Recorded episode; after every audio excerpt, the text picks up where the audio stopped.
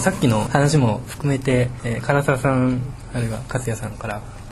まあ、の南郷さんの水平垂直の話で、まあ、つなげていますと、ま、僕はクールハウスで思うのはあの極めてあの垂直のデザインが下手くそだという印象がありまして、まあ、そもそも垂直のプロジェクトはほとんどないというのがあってあの、まあ、水平美学と垂直美学というのはまた別に僕はあの言葉として存在するんじゃないかというのがあって一つにあの資本主義の空間におけるあの美学というのは常に垂直になっていくという傾向があってそれはマンハッタンのデザインが全てストライプの垂直なデザインを強調しているっていうところがあって、これはまあ強引な図式化なんですけど、逆に、あの、ロシアバーギャードの空間っていうのは水平美学で、もうとにかく、とにかく徹底的な水平性が強調されたデザインというのが、あの、常に展開していて、まあそのいい例は、あの、銀ズブー兄弟の、あの、まあドムナルコフィンというあのアパートは、もう果てしなく水平なラインがどこまで伸びていって、まあ視覚的にちょっと見ていくとおかしくなってしまうくらいの強調がされていて、その水平美学が一方で共産主義の美学としてあって、で、一方でマンハッタンの、まあ、あの6フェアセンターで見られるような垂直のあのラインを強調する美学っていうのがあるとしたらいわばその2つというものがあのある種転倒された形であるとまさにその通りだと思っていてつまりあの僕がさっき言った話で関連させていくならば垂直に存在しても強引になんとか水平のものを入れていこうとするパッションがレムクールハウスには常に存在していて、まあ、例えばあのシアシアトの国立図書館あ国あの公立図書館に行くととにかく水平性がとにかく強調されたスカイスクレーパーって印象があって、まあ、何に、まあ、どこに行ってもすごい水平の空間っていうものを感じる。で、まあ、それは CCTV によく現れていて、まあ、あの例えばあのよく彼が説明しているのはあのワールドトレードセンターっていう2つの垂直性をループにしたみたいな説明をしていてそれは垂直にジェネリックに生まれていくものを何かそこに水平の美学を導入して威嚇効果を与えていくような側面があると思っていてそれがそういう弁証法的なもののある種の表れなんじゃないかと思っています。ちょっと私全く話についていけてなくて、まあなんか水平垂直とか、弁証二項対立とかって言葉が先歩きして、そこに無理やりコールハスをはめ込んでいるような印象が個人的にはあるので、ちょっと今の話が全然わからなかったんですけど、えー、っと、何を話をしていいのかちょっとわかりませんが、えー、っと、そうなんですよね。あの、まあ、クラス自体が、あのね、水平性というか、ある種ミースの空間、あの、ユニバーサルスペースをいかに変更するかという形で、ミースのユニバーサルスペースっていうのは本質的には水平に無限に広がる空間でしょうから、えー、それを、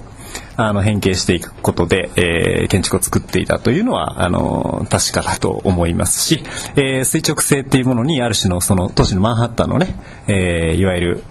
際限なく欲望が成長していくような、え流れを見ていたのもまあ確かだと思うんですけどなんかそこで水平と垂直をどう組み合わせてっていうような話はちょっとなんか言葉先ありきのような気もするのでちょっと私にはよく分かりません。ただ、えー、そうですね。あのまあ OMA があのなんだろう。えー、っとそうですね。あの、ただ、ちょっと話を変えさせてもらうと、えー、っと、SMXL 読む体験が都市の体験に似ているっていうのは、まあ、あのもしかしたらよく言われてることなのかもしれないんですけれどもあの非常にその通りだなと思っていて、えー、多分あの先ほどディドロの百貨電車の話が出ましたけど多分百貨電車は全部説明できると。いうスタンスからできている百貨電車派っていうのはそういうスタンスだと思うんですけどもやコールハスっていうのはその全部を諦めたがゆえにあの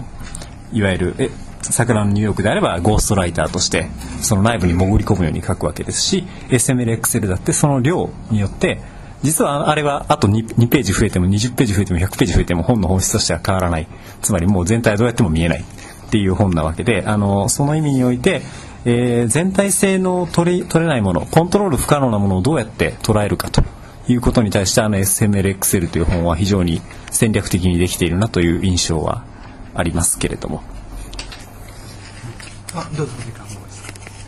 なんかそれがあの片谷さんの指摘全く納得でなんかその説明可能性をとか全体性を追求しているわけではないってこと一方のコールハウスの関心としてやっぱりその建築なんか流通とかそのイメージをこう流通させていくというか、まあ、コミュニケーションの次元ですよねに関心があるってことを考えると今日一方プレゼンでは言わなかったですけどあの視覚言語の可能性っていったもの要するに、えー、とああいうアイソタイプ的なものとかっていったものの可能性っていうのが日本のあの建築界のリサーチであまりこう丹下さんの頃以降最近は出てこないでそのグローバル化する都市における都市のリサーチっていったものは言語を超えるわけですからもちろんそのマッピングがあるということの一方でその伝達可能性とか流通可能性みたいなことを考えるとその視覚言語の可能性っていったものを、まあ、追求してるっていうところが、まあ、コールハウスの魅力のもう一つの側面なのかなっていうふうに思って。ちょっと追加で。あと、コーラスが、その SMLXL が面白いなと思うのは、文章で語ろうとしなかったことのような気がするんですよね。あの膨大なイメージ、あの膨大な物質感によって都市を語ろうとするという説明可能っていうのは、説明不可能っていうのは2つの意味があって、まず言葉で捉えきれないという意味と、全体を説明し尽くせないと。その二重の意味で、SMXL は都市の説明不可能性というか、言及不可能性を前提とした書物だなという気はします。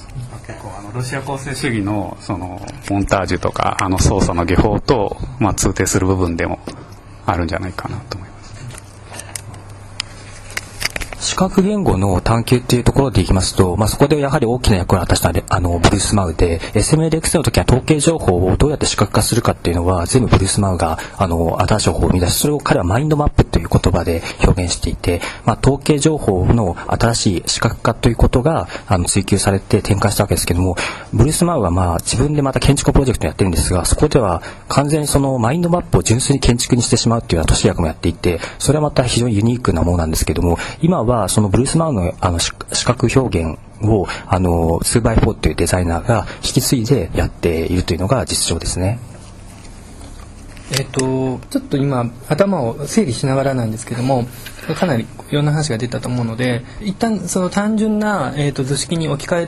てみれればと思います。でそれはどういうものかっていうと全部の話がなんかすごく今日面白いなと思ったらつながるような気がしてきてつまりあの勝也さん唐沢さん勝也さん南郷さんの話が全部つながるような気がしてきてそれは、えーとまあ、単純に言うとその垂直性と水平性のえー、弁証法的なものを斜め的なもので、えー、社交性というかなんかその斜め的なもので解消しようとしてるのがコールハウスかなと。でまあその勝也さんあ唐沢さんの話で、まあ、マス的なものとボイド的なものっていうのはあの実はその勝也さんの話だとスクリプトとあのスクリプトの単位をちょっと分かりませんがジェネリックなものって言ってもいいと思うんですがあのそういう言葉で置き換えられるんじゃないかなと思います。あごめんなさいあのボイドとマスですねボイドとマスがスクリプトとジェネリックにそれは実は水平垂直性と水平性であってであるいは言い換えると資本主義的なものと共産主義的なものであると。つまり、えーと、資本主義的なものが垂直性であってそれはイコール、えーまあ、欲望を喚起する何かスクリプトであってそれはあのコールハウスの中では、えーと、ボイドとしては現れるものであると。でもう一つのその共産主義的なものっていうのは、えー、水平的なものであってでそれはあのジェネリック的なものであってあるいはそのコールハウスの建築ではマスとして現れると。でただコールハウスはその、えーと、2つの対立項を、まあ、解消するために斜め的なものを取り入れていてそれが例えばその辛さ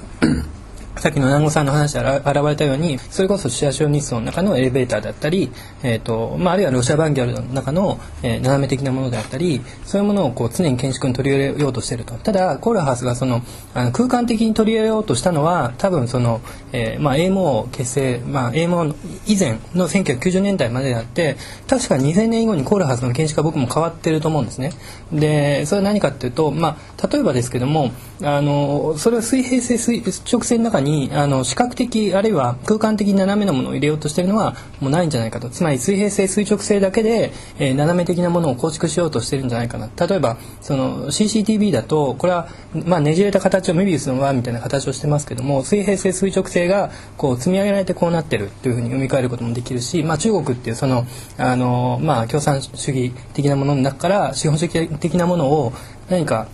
求めてこういう形態が立ち上がったと考えると分かりやすいアイコンかなとも思います。もう一つは、えーとまあ、さっきの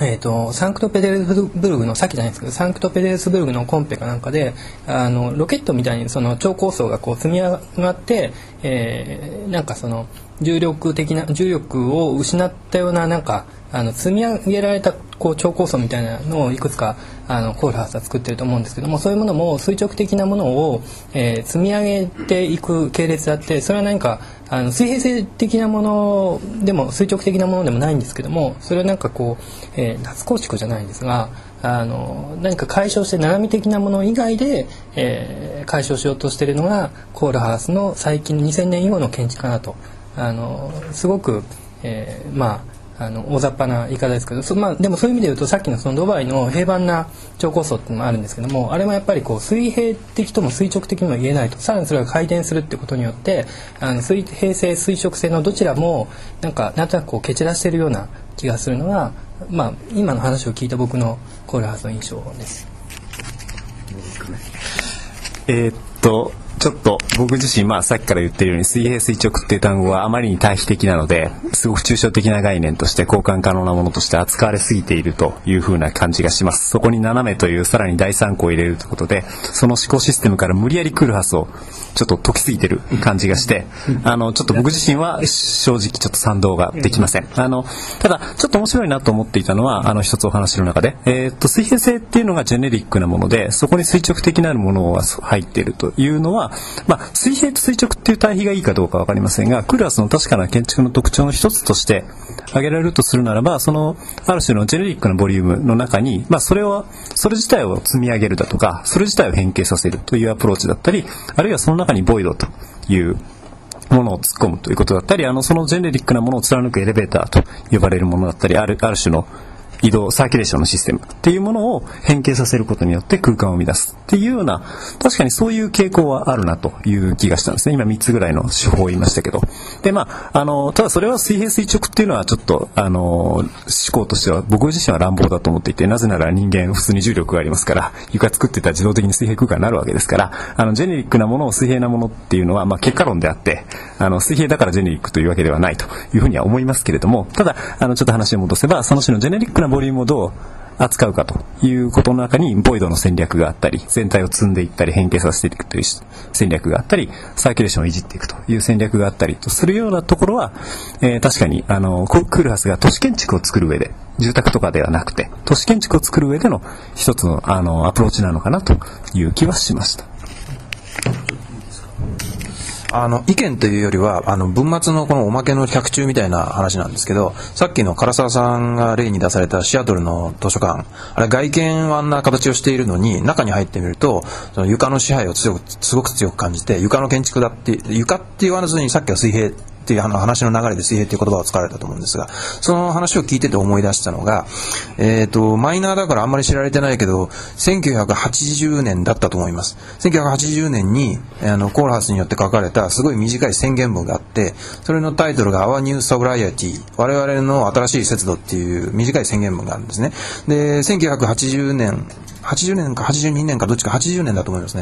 ね。で、えっ、ー、と、そのタイミングを考えると、このデリアスニューヨークの出版が1978年なので、要するに OMA を設立して、すごい若い時代のコーラハスが、えー、オフィス・フォー・メトロポリタン・アーキテクチャのその建築に対する態度を宣言した文書なんですね。で、その宣言文の冒頭に、えー、やっぱりこの、この時代のコールハスらしく、レイモンド・フッドの有名な言葉らしいんですが、それを引いて、えー、平面はとにかく圧倒的に重要だと。何よりも重要だ。どうしてかっていうと、人間の生活の全てが床の上で行われるからだ。だから、あの、建築の中の、建築空間を作り出すいろいろなエレメント、屋根だとか壁だとか、えー、床だとか、えー、天井だとか、そういったものの中で床はとにかく特権的であるっていう、そういう宣言なんだと思うんですけど、えー、そのレーモンド・フッドによる言葉を引いた、最初に引用した上で、我々、つまりオフィス・オブメトロポリタン・アーキテクチャーは、この態度を絶対的に支持するっていうふうに宣言したよね。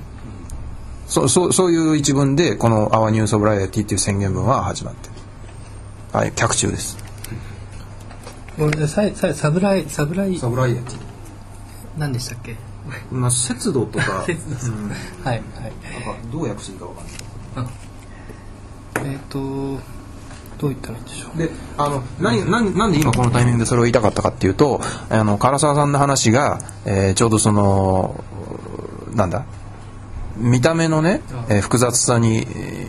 外見見た目っていうのは外見のことだけど情の複雑さにもかかわらず内部を経験したら、えーその空間の水平性をすごく強く感じるっていうこれはあの唐沢さん個人の経験談だと僕は思うんだけど同時に分析でもあってでそれそれで僕はふっとそのことを思い出して、えーさっき第2部の時にも僕言いました。皆さんあのコールハスが散々あちこちこうつけて回っているいろんな尾ひれに目を奪われてその基本の核の部分をあの見失ってるんじゃないかと思って、えー1980年の宣言文を今あのこう記憶記憶の片隅に持ってき持ってきてみました。いやあのまさに僕もそう思うんです要するにコールハウスはやっぱり平面性的なものあるいはその、まあ、さっきの言葉だと水平性的なものを優位に置いていてで彼自身はそこしか扱わないと思うんですところが僕がでもそれでもコールハウスがやっぱりすごいなややっぱりっていうかやっぱりすやっぱりすごいなと思うのはあの水平的なものを扱いながらコールハウスは垂直的なものを絶対にこう無にしないというかで彼自身はあのネガティブにそれを全部操作しているような気がするんです。つまりその水平的なものを扱っておきながら、えーまあ、僕がちょっと触れた中であの言おうとしたのはコールハウスは水平的なものを扱うんですけどもそこで囲い込むんですよね。つまりボイドを作って、えー垂直的なるものをその中で水平的なものだけなんだけども結果的に垂直性が現れるとそれは何かというと例えばまあえー、とアメリカさっきのアメリカの話出ましたけどもシアタルのその図書館とかだと水平性だけをこう積み重ねていきながら結果的にあれが面白いのは断面である。つまり垂直性であると。いうところがなんかあると思うんですもちろんそのコールハウスは例えばヘルソーカンドムーロンとあの共同したサプライズホテルとかのプロジェクトであの俺たちは水平性あの平面が得意だからあの垂直性はお前らに任せるよと言ってるけれどもあの、まあ、どっちが面白いかっていうと僕どっちも面白いと思うんですがコールハウスは、えー、と平面的なものは扱いますところが結果的には垂直性が面白くなってるっていうふうにはなんとなく読めてしまうんですけども。まあ、堀さんとちょっと認識が違うかもしれないですが。いや別に違わない。違う違う違わない。と思いますけど。うん、つまり彼にとって操作する側っていうのは水平線の側なんですね。僕自身の、えー、と原稿の中だとそのコールハウスはボイドの表面を扱うんだという話をしていて、まあ、彼も実際にそのボイドの表面っていう、まあ、言葉を使ってはいるんですけども彼自身は例えばオランダのなんかブロック6っていうあのプロジェクトがあってでその時にあのアイデンティティを担うのは、えー、とボイドの部分であるけれども彼自身はそのボイドの内側は操作しないと。だけどそのボイドの外側の、えー部分を操作しながらその結果的にはその表面を、えー作ることによってボイドの表面を作ることによってアイデンティティを生み出してるみたいな話をしていてで僕はなんかあのそれはコールハウスの、えー、と先ほど唐沢さんがあの空間図式のところで挙げられた時に僕はほん、まあ、本当にうんうんとなんとなくうなずくつもりだったんですが、えー、と2つ。途中でちゃちゃを入れる。あごめんなさい。はい。あのそういうコーラスの言い回し自体がさっきから何度も繰り返しになってるけど燻製ニシンだっていうことに気づかない。だってその場合のボイドって例えば今いるこの部屋のこのここボイドじゃん。でその表面って言ったらインテリアだよね。でそれをデザインすることって普通に建築家の仕事じゃん。それ以上のこと何も言ってないけどコールハウスのその特有の言い回しによってものすごいマジックのような不思議なことが起こってるように思うけど別に全然新しいことは言ってないよ。はっきり言って。説明の仕方を変えただけだって。でそこに引っかかっちゃダメなんだって。いやもちろんそこに引っかかるとうまいこと彼のファンタジーに乗れるんだけどね。そうそうそうそうしちゃうと同業者としてはさそこから本質をこぼすんだって。取りこぼしてしまうと思う。いやさっき堀井さんが言ったようなことも燻製ニシンかもしれないんだよね。つまり俺は平面だって平面が得意だって言ってるかもしれないけれど本当は垂直が大好きかもしれないし結局まあ断面描かない建築家なんかいないわけだからそれをまあ確かにあんまり言ってもしょうがないじゃないかっていうのは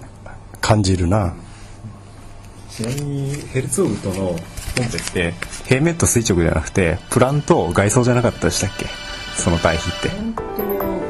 つまり空間構成は俺がやるぞと外皮はお前に任せたっていう話だったような気もするんですけど、うん、だから彼決して垂直やんないなんて言ってないような気がするんだけど。そこは僕ね2つの話同じだと思うんですけどもあの、まあ、内部と外部っていう話とプラント垂直って全然違う話だと思うんですが、うん、それは時間が相当来てるみたいなんで えっとじゃあまあ一旦ですねこれで第3部を、えー、まあ一旦終了とすぐに第4部続きますが これで、えー、と一度お閉じたいと思います、えー皆さんどうもありがとうございました。